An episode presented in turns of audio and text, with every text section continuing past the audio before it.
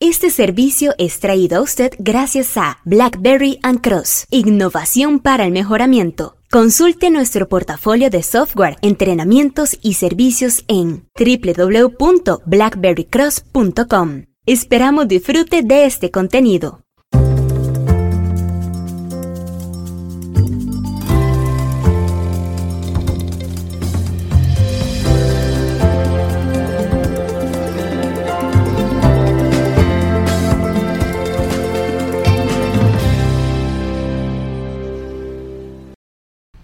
Frecuencia se cita que para el siglo XXI existen una serie de destrezas o habilidades que todo trabajador o trabajadora debe procurar desarrollar, dependiendo del país en el que se desarrolle su actividad económica, con el propósito de no quedar rezagado o de ser una mejor pieza dentro del engranaje del movimiento productivo económico de un país.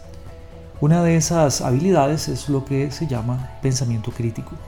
El pensamiento crítico se ha definido de muchas maneras y hay definiciones muy complejas, otras menos elaboradas.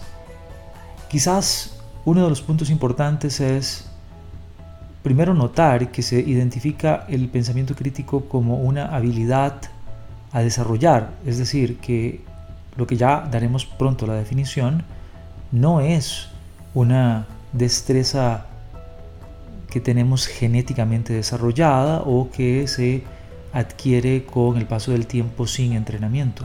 Probablemente no lo es.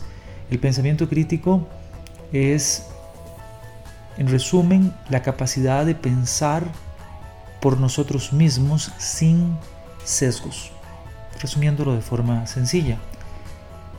Quizás una serie de definiciones más elaboradas siempre plantean que el pensamiento crítico es un proceso de pensamiento disciplinado y que por medio de elementos de conceptualización eh, altamente sofisticados o utilizando técnicas sofisticadas podrían aplicarse para el análisis, la síntesis y la evaluación de la información que nos rodea al respecto de un problema como el objetivo de poder observar y entender mejor las experiencias, reflexionar y razonar, así como comunicarnos para poder tomar una mejor decisión acerca de lo que está sucediendo. Wow, qué, qué, qué interesante. El pensamiento crítico entonces nos permite pensar sin sesgos o entrenarnos para pensar sin sesgos con el propósito de observar las situaciones, recapitular sobre ellas y tomar mejores decisiones. Algunas características que tiene el pensamiento crítico. Como mencionábamos, el pensamiento crítico identifica sesgos o paradigmas que podrían estar afectando el proceso de pensamiento que tenemos. ¿Por qué creemos lo que creemos? El pensamiento crítico o la persona que aplica pensamiento crítico empieza a hacerse consciente de sus propias creencias, supuestos y sesgos, sobre todo cuando estos supuestos o creencias o sesgos están relacionados o podrían verse enfrentados al problema que está tratando de resolver. Otra característica importante del pensamiento crítico es que procura utilizar información veraz y para esto cuestiona la naturaleza de las fuentes de información que utiliza no promueve la difusión de ideas falsas o por lo menos es consciente la persona que piensa críticamente de que debe intentar verificar cuán veraz es la información que está observando, que está digiriendo para tomar las decisiones.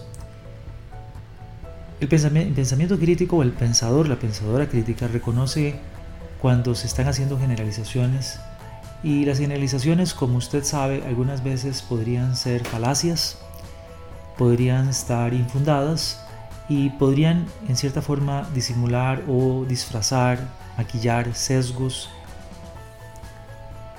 algún tipo de opiniones eh, inclinadas hacia marginalización o ideas rezagadas que podrían afectar la toma de decisiones. Las generalizaciones, como por ejemplo todas las personas de cierto lugar eh, cometen errores, podría obviamente no ser justa, ser una falacia, disfrazar sesgos o opiniones infundadas hacia esa población en particular. Un pensador crítico se restringiría y, se, lograría identificar ese tipo de conductas y de mecanismos mentales que está usando durante el proceso de pensamiento. El pensamiento crítico permite también confrontar ideas nuevas con ideas anteriores, no rechaza las ideas viejas ni tampoco favorece necesariamente las nuevas, pero las confronta.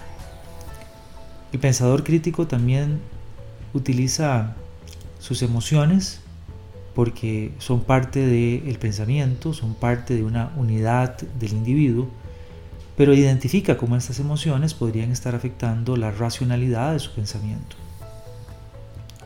Y por último, pero no menos importante, es que el pensador o la pensadora crítica abordan los problemas de forma sistemática, pero también procuran hacer una taxonomía, una segmentación de los diferentes componentes que tiene el problema para poder entenderlos por partes y aislarlos o especificar dónde podría estar el problema más enfocado específicamente. ¿Qué tanto se está entrenando usted en pensamiento crítico?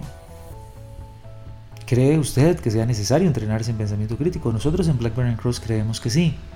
Y por eso le damos las gracias a todos aquellos que se unen a nuestros programas de entrenamiento, porque son ejercicios cortos, pequeños, múltiples, de diferentes ángulos, de diferente naturaleza, para ir creando este músculo de pensamiento que nos lleve a tomar mejores decisiones.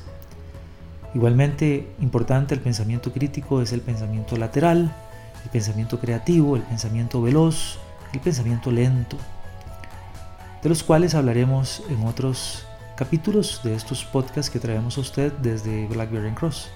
Para más información, por favor recuerde visitarnos en www.blackberrycross.com. Muchas gracias y que esté muy bien.